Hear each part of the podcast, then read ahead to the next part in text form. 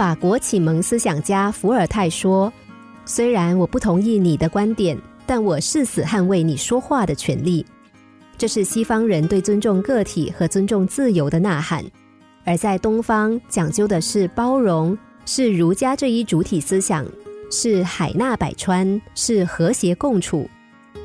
在喜马拉雅山中有一种共命鸟，这种鸟只有一个身子，却有两个头。有一天，其中一个头在吃莓果，另外一个头则想喝清泉。由于清泉离莓果的距离较远。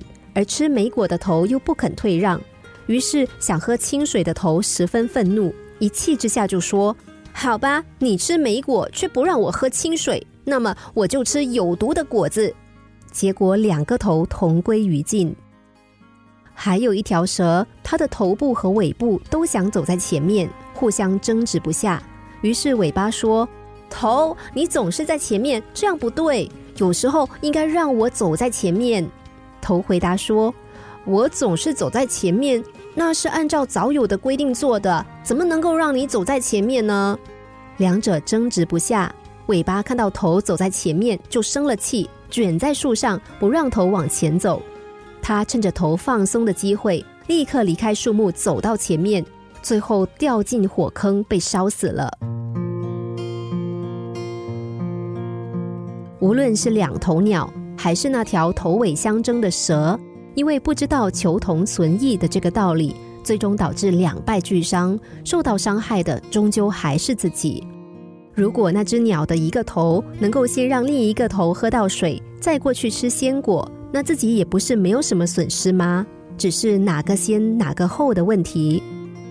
人有时候实际上就跟这两头鸟一样，只要不计较个人得失，就不会让自己和别人受难。这世界上的事物千差万别，人与人之间也存在着众多的差异。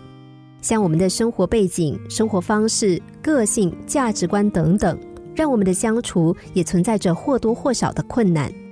无所谓希望或者是失望，信任或者是背叛，我们所能够做的，就只是相互尊重、相互包容、求同存异、真诚相对，而不必强求一致。